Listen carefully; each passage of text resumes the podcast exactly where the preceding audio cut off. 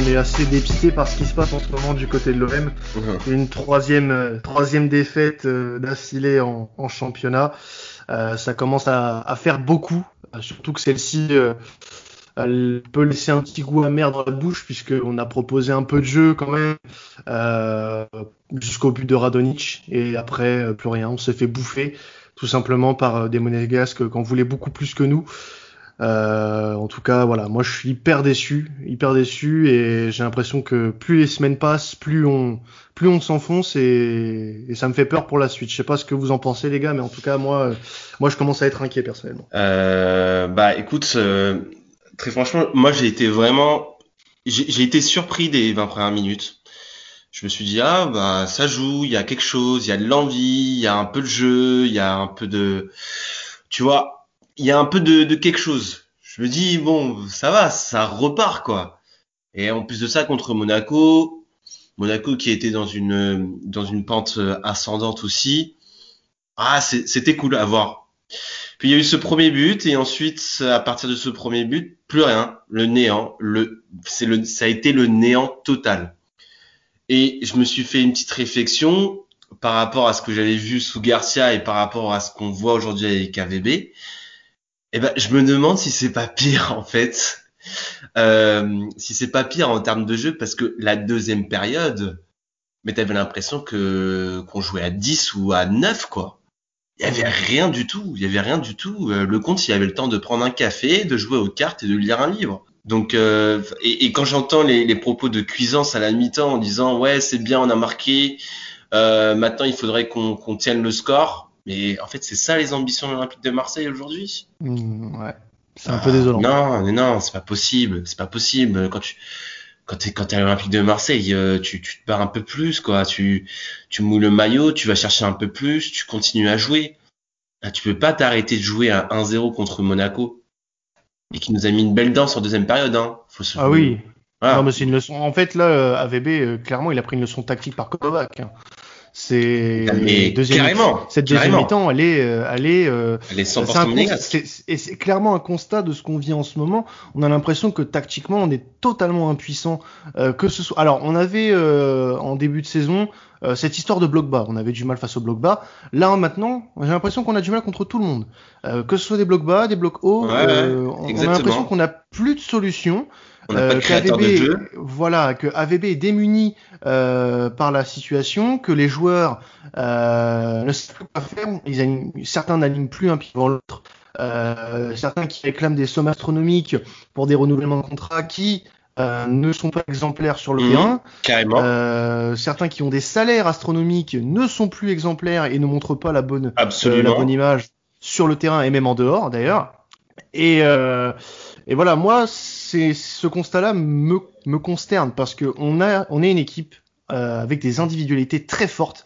Je suis désolé, on, on ne peut Ah, pas, je, je suis pas sûr. euh, on, on ne peut pas non, avoir. je, oui, mais je- ouais, mais quand- je suis pas d'accord.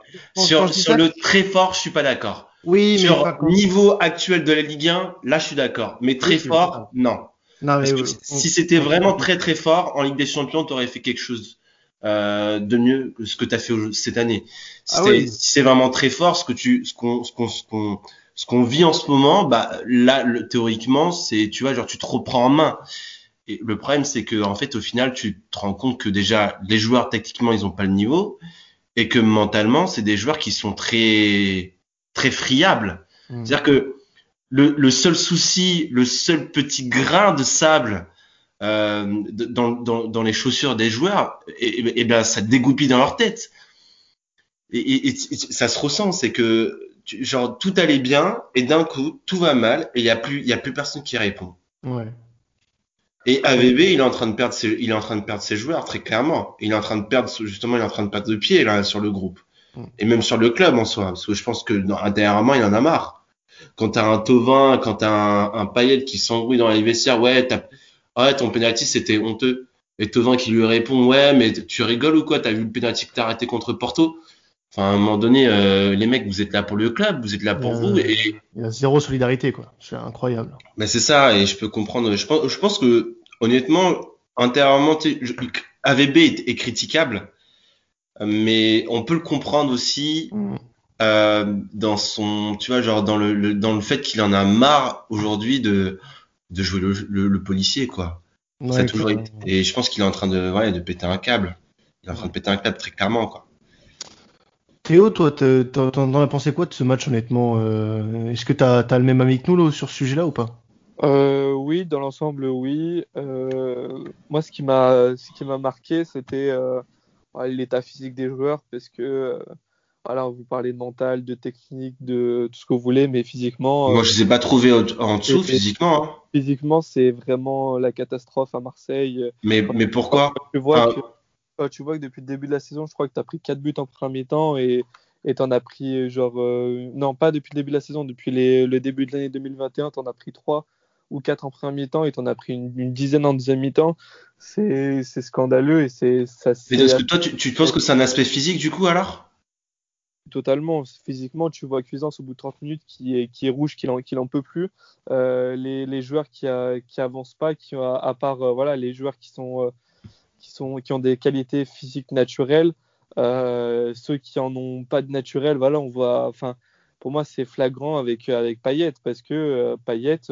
L'année dernière, il était, il était mobile, il était tout ce que vous voulez, il était, c'était l'élément clé de l'OM. Et cette année, physiquement, mais il est totalement à la rue mais c'est l'exemple parfait, mais c'est pas, mm. c'est pas, c'est pas le seul. Je pense euh, pas que ce soit un problème physique. Hein. Et physiquement, il s'entraîne plus. Il le dit même à VB qu'il s'entraîne pas. Qui ouais, parce qu'il joue tous les trois jours, donc c'est compliqué. Oui, mais justement, physiquement, ils, physiquement, ils en peuvent plus parce que ils, font juste de la récupération et euh, c'est pour ça qu'on est bouffé. Moi, dès, dès le but euh, à la 47e minute de Maribane, j'avais ce même sentiment que qu'en Ligue des Champions on prenait un but, on se disait bon bah c'est bon le match il est perdu. Enfin, c'est bon. Oui, mais donc du coup c'est pas un problème physique alors. Il y a beaucoup de mental aussi hein, quand même. Voilà, c'est plus un problème mental pour le coup. Parce que si tu te dis euh, ouais je prends un but et bon après je m'écroule. Euh, non, ça c'est pas en tant que supporter que je me suis dit c'est bon, enfin on va on va s'en prendre, on, va perdre c'est sûr, parce que euh, on a pris un but et on sait très bien que on va prendre la foudre et que et que ça va être mort. Et c'est ce qui ouais, tu, tu, sens que ça peut prendre, euh, ouais, tu, sens que ça peut prendre une tempête d'ouf. Mais pour moi, physiquement, euh, l'OM est très en dessous, euh, est très en dessous, et, et tous ceux qui sont autour du club le disent. même au-delà de, de, pendant les pendant les périodes de match, quand il y a quand il y a des trêves, ils s'entraînent, ils font pas de physique. Ils, c'est vraiment pauvre physiquement l'OM l'OM sous AVB en général et ça marchait très bien quand il y avait la Ligue des quand il n'y a pas la Ligue des Champions, pas de match tous les trois jours. Mais euh, la préparation, elle n'est pas la même quand tu as des matchs tous les trois jours. Et ça se ressent, ça se ressent maintenant euh, en deuxième partie de saison. Et il ne faut, pas oublier, faut pas oublier aussi que il euh, y a ça qui a changé, le, la Ligue des Champions, et de notre côté, on n'a pas eu un renouvellement d'effectifs énorme par rapport à la saison dernière. Mmh. Quand tu compares l'été dernier et l'arrêt de la saison la saison dernière, je suis désolé, t'as pas eu d'énormes bouleversements dans l'effectif. Euh, les bouleversements, là, ils commencent à se faire. Ils commencent à se faire, et c'est tant mieux d'ailleurs. Mais on n'a pas eu de, de, gros chamboulements. Et, non, il a gardé ses joueurs, il a gardé ses soldats. Hein. Oui, après, ça se comprend. Ça se comprend. Ça se comprend tout à fait. Mais euh, déjà que on avait déjà un petit signe de faiblesse avant le, le stop du championnat en mars dernier. Mhm. Tu peux te dire, est-ce qu'on n'irait pas aller chercher quelques joueurs supplémentaires pour faire un petit peu de profondeur et éviter ce genre de situation que pour se dire qu'au mois de janvier, euh, on n'est pas des joueurs cramés au bout de 30 minutes de jeu? Cuisance, euh, je suis désolé, et Théo en a parlé aussi, il est catastrophique. Il est catastrophique. Le mec, euh, on l'a pris en prêt du Bayern Munich. J'espère et je, je, je, pense que l'option d'achat sera pas levée. Parce que là, honnêtement, si tu me demandes de choisir entre plusieurs joueurs, parce qu'on a plusieurs genres en option d'achat, mhm. si tu me demandes de choisir l'été prochain entre par exemple Cuisance et euh, admettons euh, Léo, Léo Balerdi, je choisis Balerdi. je, comprends. Après, il est catastrophique parce qu'il arrive dans un, un environnement qui est plutôt catastrophique aussi. Ah, mais tu, il savait où il mettait les pieds. Bien sûr. On l'a pas forcé non plus à dire. Ce que je veux dire, c'est que quand il est au Bayern, mm-hmm. forcément, tu vois que le mec, il a des qualités. Quand il est à Marseille, tu vois que le mec, il en, il n'en touche plus une. Oui, mais regarde, regarde. Euh, c'est aussi l'environnement qui fait la différence, quoi. On, le disait tout à l'heure, et, Théo l'a très bien souligné, physiquement, il est cramé. Il devait signer, dis-toi qu'il devait signer à Leeds quand même hein, avant de venir chez nous. Il a été recalé. Pourquoi? Pourquoi il a été recalé à Leeds? Alors, et heureusement pour lui, tu as tout à fait raison, parce que s'il tient pas le rythme déjà en Ligue 1, mais qu'est-ce que ça aurait été en première ligue sous Bielsa? Et puis l'environnement, euh, au début de saison, il n'était pas, horrible, hein, l'environnement dans lequel il arrivait. Ah non, bah non, on, venait de, finir euh, deuxième de championnat, bon avec un contexte assez particulier.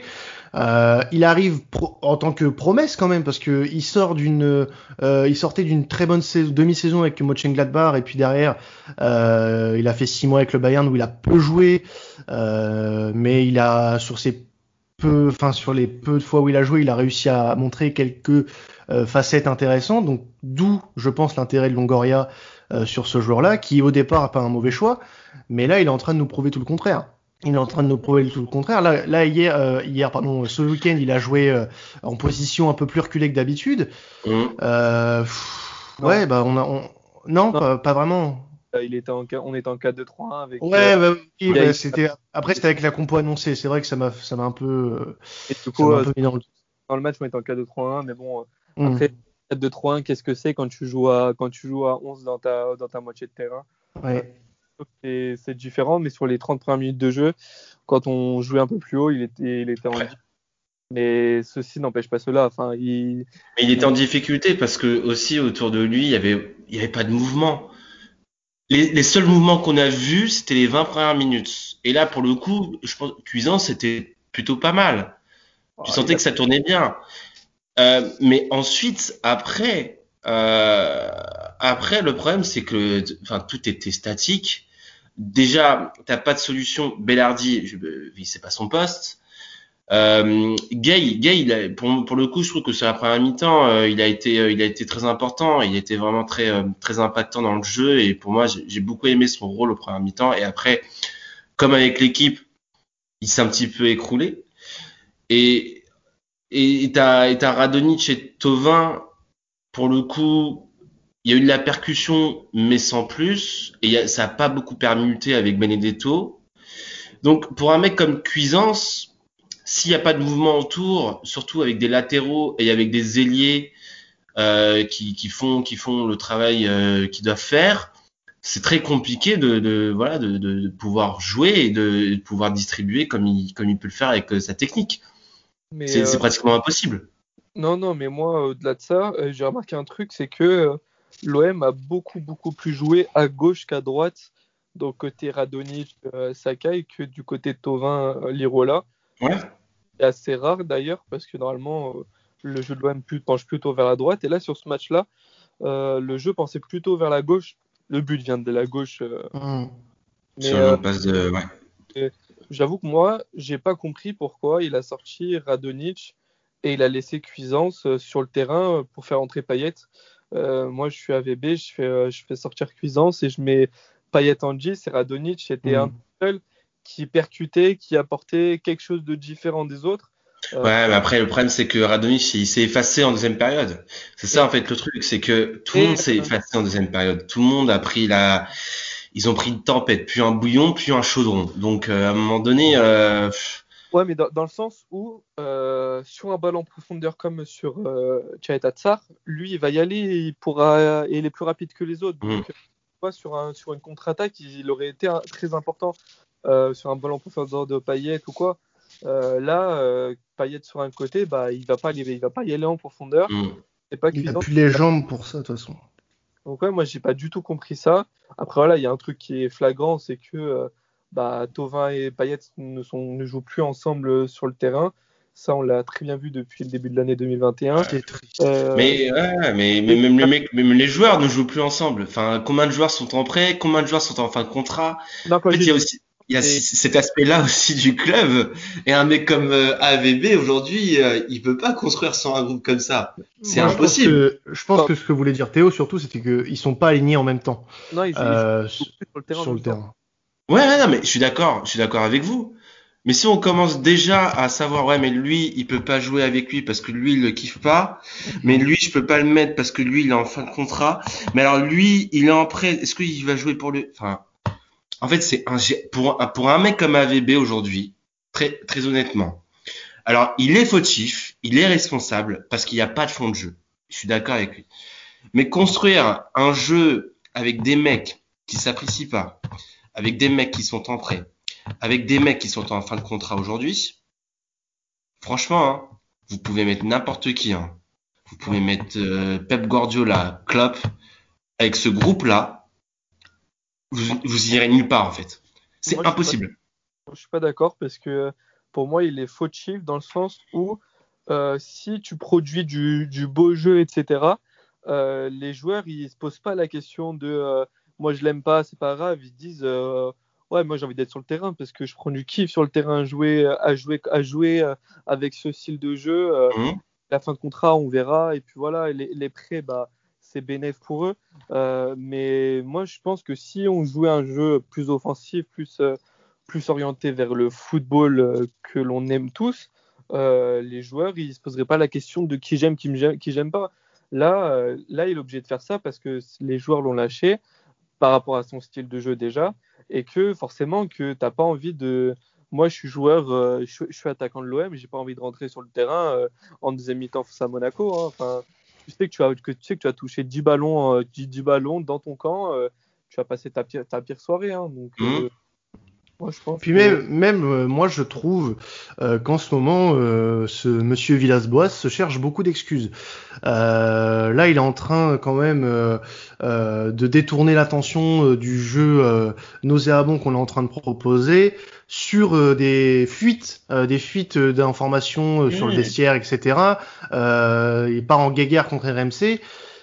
Mais, mais oui, moi, je suis d'accord avec ça. Par contre je j'ai écouté l'interview euh, de d'après match sur euh, Téléfoot et sur euh, et sur Canal et en fait je, ne l'ai pas entendu parler football je l'ai entendu parler de l'arbitrage mm.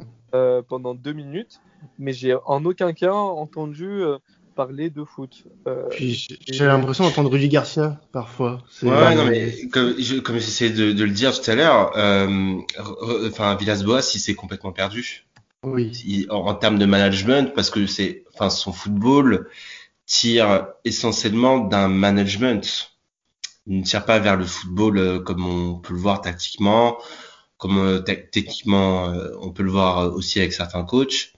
Lui, c'est vraiment le management. C'est-à-dire que euh, il est ami avec plusieurs joueurs, euh, il caresse souvent les joueurs, il va, euh, tu vois, genre il va titiller, il va les chambrer, il va les pousser.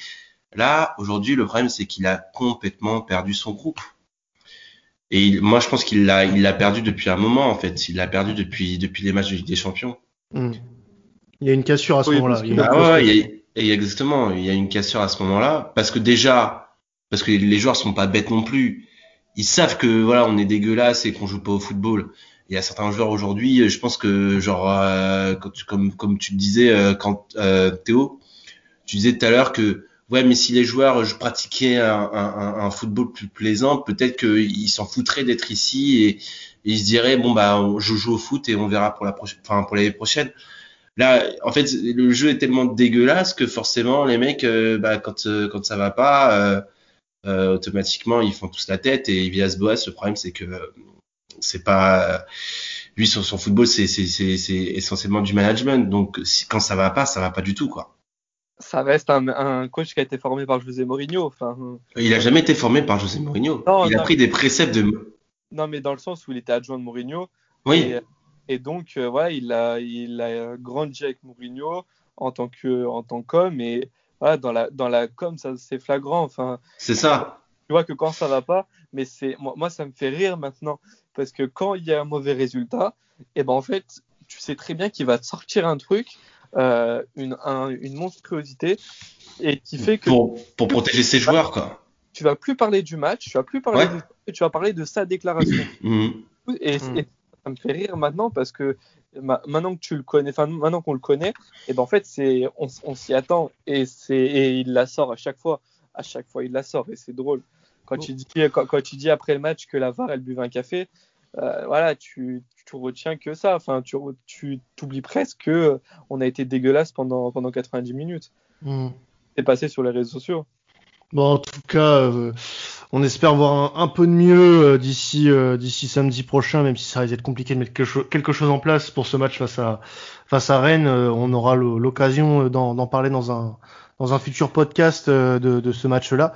En tout cas, si on peut essayer de tirer un peu de positif de ces derniers jours côté marseillais, c'est notre mercato. Alors, euh, on a vu les débuts de d'Arcadius Milik, euh, d'Arcadius, pardon, Milik. Ah, le euh, Tu sais, je me suis demandé pendant le match d'ailleurs par rapport à ce joueur-là. En fait, euh, moi j'ai peur que ça devienne comme une, enfin, ça, que ça devienne Dario Benedetto. Hein. Non, moi je pense. non. non, non, dans le sens, si ce mec-là joue tout seul, impossible d'avoir des ballons impossible. Ouais, mais là, tu vois, contre Monaco, bon, il a pas fait grand chose, mais il a essayé. Euh, il, il, il, a décroché, il a euh, ce qu'on attend de Benedetto, parce qu'en soit Benedetto, Benedetto il décroche aussi. Six mois. Oui, mais depuis six mois, j'ai l'impression qu'il colle beaucoup sa ligne de défenseur quand même. Ouais, mais le problème c'est que si ces mecs-là, ils ont jamais de ballon, ils vont jamais marquer. Et moi, j'ai l'impression qu'on va avoir le. Je dis pas que ce sera Benedetto, hein, mais j'ai peur que au niveau que que qu'il n'ait pas beaucoup de ballons pour pour marquer. Moi, je comprends ton point de vue, euh, Victor, mais là où je suis confiant, c'est que Villas-Boas est en fin de contrat et on l'attend quand même à, une non-prolongation. Et, euh, et c'est pour ça que je pense pas qu'il va faire une Benedetto parce que je pense que Longoria est en train de construire une équipe euh, petit à petit qui va être tournée vers du, vers du beau football, on espère en tout cas. et, et, le coach va être fait en fonction de ça en fonction de ses idées. Et c'est pour ça que je pense que Milik, euh, voilà, en gros, on lui a peut-être dit, euh, voilà, pendant six mois, euh, voilà, tu vas limite galérer avec un coach comme ça parce que le mhm. jeu est pas haut. Mais après, pendant, pendant, le reste du temps, bah, on va avoir un nouveau coach, donc tu vas avoir des, tu vas avoir un meilleur, un meilleur jeu offensif, et là, tu pourras t'y plaire. De toute façon, il fallait se dire c'était soit ça ou il restait six mois de plus au placard à Naples. Hein, donc, non, non, quitte à choisir. Ouais, moi, Bon, ça nous fait un attaquant de plus pour le coup, tu vois. Donc on n'a pas des millions de attaquants aussi. Donc. Et puis, et puis quand même, on le paye en 2022. Donc, euh, oui, ah, ça, une, autre masterclass. Et aussi l'opportunité de. Et il est en train de faire une. Ouais. Il est en train de faire euh, en, en, deux semaines ce que Zubizarreta a fait en quatre ans. Ah, il est en train tout simplement de ridiculiser, euh, de ridiculiser le travail qu'il a fourni juste avant. Il est en train de... Force. Oh là là. Ah ouais, mais là, c'est un truc de malade, hein, parce que mais ça fait du bien. Oui, enfin un DG qui, enfin, pardon, un, un directeur un sportif, un DS, un DS qui, qui, qui travaille, euh, qui travaille. À défaut d'avoir un président qui comprenne, qui, qui comprenne le foot et un entraîneur où c'est un peu plus compliqué et des joueurs où c'est très compliqué également, on a peut-être enfin un fameux DS qui travaille euh, bah, à plein temps, on va dire. Ah, ben, moi, j'ai cernes pour, euh, pour quand il a parlé de Milik, mais je me suis dit, mais à quel moment Pablo Longoria dort? Il avait des cernes, elles arrivaient jusqu'à jusqu'à sa bouche. C'était fabuleux, enfin c'était fabuleux dans le sens où on sait que ça se voit que le mec qui bosse de ouf. Et rien que sur les montages financiers qu'il fait, moi je trouve ça, je trouve ça fascinant parce que euh, voilà là là on là quand on tourne le podcast Marla vient va, va, signer à, la Juventus pour 7 millions d'euros en échange voilà, de, euh, de, euh, du nouvel recrue qui, elle aussi, est à 7 millions d'euros. Comptablement, tu récupères 7 millions, mais tu payes 1,4 euh, million, je crois, sur, parce qu'ils vont signer 4 ans et demi tous les deux. Et ça, on l'avait pas vu, ça. Et, même le, petit braquage de Sanson à 19 millions, faut le faire. Hein. Hmm. qui n'est pas encore officiel au moment où on parle, mais, mais ça va se faire. Mais il faut le faire dans le sens où tu es dans un contexte de Covid. Oui. Tu vois, donc euh, Sanson, on va pas dire que euh, euh, je pense qu'il a perdu de sa valeur depuis depuis une année. Sur ses premiers six mois, le mec, il, jouait à moitié blessé. 19 mm. millions pour Sanson, honnêtement, c'est un braquage monumental. Totalement, totalement, parce que moi, moi je me mets dans le dans la dans le dispositif inverse, dans le sens où je me dis, imaginez, l'OM recrute Morgan Sanson à 19 millions maintenant. Euh, je me dis, mais c'est là où je me rends compte du braquage, parce que j'en vois qui disent que c'est mal vendu presque, entre guillemets. Mais là, je vois, je me mets dans le sens inverse, je me dis, quand même, 19 millions, euh, je ne jamais de la vie, je, je verrai l'OM mettre 19 millions. Ou un, autre club. En tout cas, je serais supporter, je serais dégoûté. Bah, en tout cas, euh, on peut citer aussi euh, de nombreux coups, enfin de nombreux, euh, tous les coups qu'il a fait pendant ce mercato. L'arrivée de Paul Lirola, qui est un arrière droit d'avenir, très clairement, pour à peine, je crois, 12 millions avec l'option d'achat, c'est ça? Qui pourrait voilà être notre référence à droite et des latéraux compétents on en attendait on attend toujours un latéral gauche euh, puisque en absence d'Amavi et Amavi qui est en fin de contrat, euh, c'est Sakai qui joue, voire Nagatomo. Donc euh, voilà, c'est pas non plus l'assurance tout risque. Mais voilà, on attend aussi un latéral gauche. On peut aussi souligner le fait qu'il a lâché 50% du salaire de Strootman au Genoa. que dire de plus? La résiliation de contrat de Kostas Mitroglou qu'on attend, mais comme, comme une Ligue des Champions. Mhm. qu'on attendait comme une Ligue des Champions. Euh, c'était juste inouï qui, qui, quitte le club ce mec-là. Là, euh, on, on, attend encore parce que là, euh, le, la fin du mercato, c'est le 31. Euh, c'est ce dimanche. On attend peut-être encore des départs, des fins de contrat. Donc je pense à Florian Thauvin, je pense à Jordan Amavi qui, est, qui a la cote en Italie visiblement. Il est clairement en train de préparer la suite. et, et c'est triste à dire. Euh, moi, je trouve ça triste d'un côté parce que là, pour le moment, en tant que supporter de l'OM, la seule branche à laquelle on se raccroche, ce n'est pas sur le terrain. C'est notre, direct, notre, notre, directeur sportif qui nous donne un petit peu des, euh, bah, des raisons de bah, d'y croire, de, de croire en l'avenir. Mais moi, j'aimerais bien que ce soit pas forcément l'inverse, qu'il y ait les deux, mais que sur le terrain aussi, il y ait quelque chose. Et là, bon, moi, je trouve ça très bien parce que ça fait des années que je pleure sur les mercatos de l'OM. Là, pour un mercato hivernal, faut se dire des choses, en plus en période Covid, c'est que là, il est en train de faire quelque chose d'incroyable, Pablo Longoria. Non, mais je pense que c'est clairement assumé aussi euh, de la part du club. Honnêtement, le, le podium, il est terminé. Très clairement. Hein faut se l'avouer, hein, il est terminé le podium. Euh, si on peut les choper, si on peut les choper un top 5, moi je, top, Oui, voilà, tu chopes euh, une place euh, en, Europa League pour l'année prochaine. Euh, et, et, que c'est clairement assumé. Enfin, je pense que c'est le fait de, de tirer peut-être une croix sur cette saison et de se dire autant qu'on prépare la suite dès maintenant, même même en gardant AVB, et par la suite, euh, voilà, on essaie de construire un groupe euh, cohérent et, on essaie de revenir en force en Ligue 1. Euh, parce que en fait, au final, que tu, tu regardes ces quatre dernières années, le groupe n'a jamais été euh, cohérent en final. Hmm. Euh, donc, donc à un moment donné, à un moment donné, Longoria, c'est aussi sa, sa, grosse tâche aujourd'hui de, de, construire un effectif qui soit en, en, totale cohérence, avec un coach également. Je pense que je pense que euh, il, à mon avis, je pense que si ces joueurs arrivent aujourd'hui, c'est que le coach euh, il est aussi dans ce dans ce dans ce mood-là. Enfin, j'espère en tout cas. Euh, parce que sinon, euh, si tu voilà, si, si, tu fais arriver un coach l'année prochaine et que tu as choisi des joueurs six mois auparavant, ça va être compliqué. Mais voilà, je pense qu'il Marseille doit, doit, doit construire. Voilà, il faut il faut construire cette année. Après, les joueurs qui arrivent, euh, voilà, il y a donc euh, sur ce mercato, il y a Paul Lirola, donc qui est en prêt avec option d'achat, donc euh, mhm. il peut être levé ou pas pour le prochain, par le prochain coach. Il y a Piadouche Midi qui a que beaucoup de clubs aimeraient avoir, donc je pense pas que ça soit un problème pour un nouveau coach d'avoir une pointure comme ça en attaquant de pointe. Oui, non, mais tu vois, typiquement le milieu de terrain, on, on pense à un milieu de terrain par exemple. Tu quel profit tu peux avoir aujourd'hui en termes de milieu de terrain? Et tu dois avoir à Marseille ah, bah là, euh, pour remplacer Sanson Ouais. Je pense qu'il faut un milieu de terrain. Euh, un créateur Voilà, quelqu'un de beaucoup plus créatif, beaucoup plus euh, percutant, presque qui peut faire des différences à lui tout seul. Hmm. ça, mais en disant ça, je donne presque la description de ce qu'on attendait de Cuisance, alors que il performe pas du tout. Et, Ouais, mais Cuisance, il venait, il venait pour un prêt de base. Oui, oui, non, mais ce que je veux dire, ah, c'est que tu, tu prends un joueur là, à la place de Sanson, c'est pour du long terme ou du moyen terme. Oui, oui, non. là, moi, je pense que, enfin, le, prochain milieu de terrain qui va arriver au, enfin, à Marseille va être déterminant pour le prochain coach, en tout cas. Enfin, sur les principes du, prochain coach.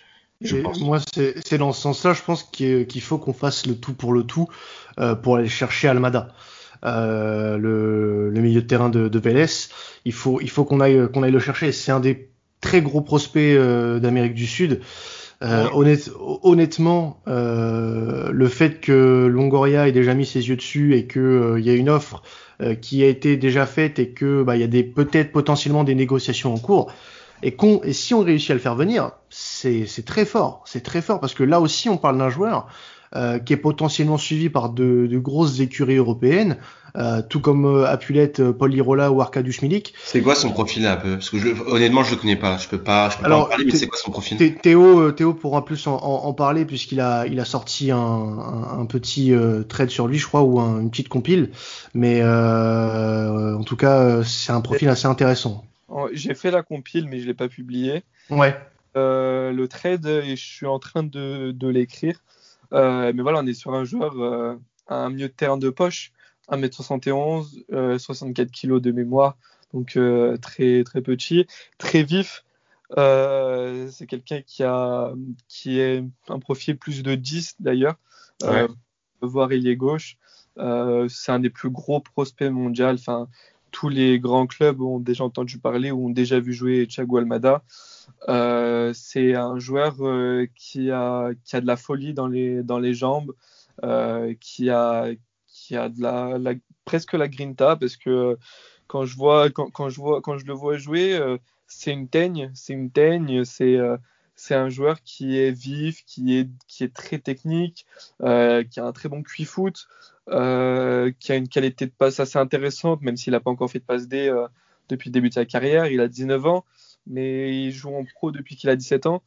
Euh, donc, euh, donc ouais, moi je, je, suis fan du joueur et euh, le recruter, encore une fois, je pense pas que ce soit un problème pour un coach un coach non plus parce que un joueur comme ça, euh, pas le monde entier en rêve, mais, mais pas loin. Enfin, c'est vraiment euh, un des plus gros prospects au monde, euh, sans, sans sourciller. C'est sans sourciller que je dis ça. Bah écoute, en tout cas, moi j'espère que ça va quand même bouger dans ce secteur-là, que ce soit lui ou, ou quelqu'un d'autre, parce qu'on parle aussi euh, euh, d'Aminarit et aussi du, du milieu de, la Samp, j'ai plus son nom, euh, mais euh, en tout cas, il y a des pistes, et je pense que d'ici le 31, on risque d'avoir euh, du mouvement déjà, que ce soit même dans le sens des départs. Je pense qu'on n'est pas à, l'abri de surprises et que, que Pablo a, a beaucoup d'as dans, dans ses manches pour, pour pouvoir nous, nous surprendre. C'est quand même fascinant de se dire que maintenant, euh, mais qu'importe le transfert ou quoi, mais moi j'ai une confiance mais aveugle en Pablo Longoria. Je wow, sais. On peut attendre aussi, on sait jamais. Non mais je. Non je... mais ce que je veux dire c'est en deux semaines le mec il voilà et en deux semaines t'as l'impression que genre toute la terre entière se, se rue vers Longoria et ils lui font une statue. Enfin. Ah, moment... Non mais ce que je veux dire c'est qu'on peut attendre un petit peu dire ce que fait Longoria c'est très bien c'est ce qu'on attend direct enfin d'un directeur euh, sportif hein. Mais on n'est pas obligé de s'enflammer non plus hein. Non c'est pas une question de s'enflammer c'est juste que tu sais que tu as un DS qui est très compétent. Bien sûr, mais c'est mais c'est le fait surtout d'avoir un DS compétent, c'est ça dont on n'a pas l'habitude aujourd'hui. Oui, mais c'est pour ça que j'ai une confiance euh, aveugle en lui. Je sais que qui est le, le, remplaçant, vu que c'est un excellent DS, il sera il sera très bien aussi. Euh, à, à, contrario de euh, de Zubizarreta où tu tu savais ce que tu perdais, mais euh, ce que tu gagnais, tu t'en doutais très fortement. Et c'est ce qui s'est passé quand tu vois que tu vends un Zambonguis à 30 millions et que euh, au, lieu de, au lieu de faire des bons investissements, tu investis 30 millions. Mmh. Bon, bah en tout cas, honnêtement, euh, hâte de voir ce que ça va donner, puisque là, le, le dossier le plus chaud, c'est l'échange Marleake Franco Tongia, dont, dont les Italiens nous disent le plus grand bien, donc à voir aussi ce que ça donnera. Euh, apparemment, la Juve se séparait d'un très bon joueur, donc euh, on, on, verra. Euh, là aussi, on parle d'un des, comme Lirola Pulette, d'un des meilleurs de, de, la Primavera, donc. Donc à voir, à voir ce que ça donnera. En tout cas, euh, on a hâte que ce, mercato se termine et que peut-être aussi euh, cette série négative se termine pour nous parce que honnêtement là on a, on en a marre. On veut un petit peu de positif sur le terrain. Qu'est-ce que vous en pensez les gars? Une petite victoire face à face à Rennes, ça vous dit? Tu penses que si AVB, enfin si l'OM n'a pas euh, un bon résultat contre Rennes, il peut sauter? Je pense qu'il peut sauter, ouais. Très clairement. Alors, Parce que là, là, là tu, tu, tu termines, t'enterrines tout en fait. Ouais, mais juste rapidement, juste rapidement, si, si, si on perd euh, et que, admettons, on, on le vire, c'est pour prendre qui derrière? Parce qu'il faut quand même rappeler que euh, le renvoi d'AVB, même s'il est à 6 mois à la fin de son contrat, ça va avoir un coût parce qu'il est quand même payé cher AVB. Et moi, je serais quand même partisan euh, d'attendre, d'attendre la fin de saison. De toute façon, si les choses se passent mal, ça m'étonnerait beaucoup euh, qu'on aille chercher la prolongation de contrat pour euh, pour le, le technicien euh, portugais.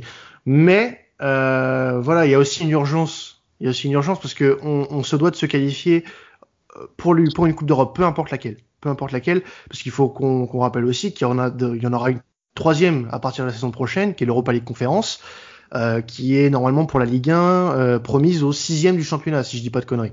Mmh. Et, au cinquième, et c'est ça dépendra du vainqueur de la Coupe de France derrière. Et, euh, et euh, voilà. Mais il faut quand même qu'on aille chercher cette, cette Coupe d'Europe. Donc, est-ce que l'intérêt du club doit passer avant tout sur le plan économique ou sur le plan sportif euh, sur le court terme? Je, ne sais pas trop quoi répondre là-dessus honnêtement. C'est, je, je, suis pour qu'ils partent, mais peut-être pas dans ces conditions-là. Euh, c'est compliqué d'y répondre. Euh, moi, je pense que moi, je pense que le court terme, au, au final, n'apporte rien. Mm. Euh, et au final, tu vois, genre l'an dernier, euh, typiquement, on avait, euh, bah, on avait des résultats à court terme. C'était court-termiste parce que au final, ça s'est pas percuté sur l'année d'après. C'est-à-dire qu'on s'est qualifié en Ligue des Champions pour pas, pour plus ni retourner la saison suivante. Parce que moi, je, pense, je fais une croix totale hein, sur la Ligue des Champions. Euh, c'est et, et, je pense que c'est pas du tout ça qu'il faudrait à Marseille aujourd'hui. Moi, je pense qu'il faut vraiment de la patience, encore une fois. Euh, et j'en appelle vraiment à ce que tous les supporters olympiques de Marseille soient ultra patients avec leur équipe, euh, quitte à voilà à sacrifier cette saison encore une fois, à sacrifier ces six derniers mois, mais pour pouvoir repartir et avoir des résultats qui soient à moyen et long terme. C'est ça le but qu'on doit, c'est ce but-là qu'on doit rechercher aujourd'hui. Et euh, on est trop versatile. Un coup ça va, un coup ça va pas, un coup ça va, un coup ça va pas. À un moment donné, non, faut, c'est pas possible de vivre comme ça au final et d'avoir un club euh, qui, fait euh, qui fait les montagnes russes tout le temps quoi. Ouais, bah écoute, en tout cas, on espère quand même que la situation euh, pour le bien du club va se va se changer puisque bon, on le rappelle que cette série un peu, ces spirales négatives, elle a commencé à Rennes. Donc pourquoi on reprendrait pas mmh. une marche en avant en, battant Rennes samedi? Bah, En tout cas, ce match-là, on aura l'occasion d'en euh, discuter euh, pendant le, lors du prochain podcast qui sortira euh, bah, en fin de semaine. Et euh, en tout cas, pour nous, bah, écoutez les gars, on se retrouve peut-être ce week-end pour ce match. Et puis bah, en attendant, allez l'OM les gars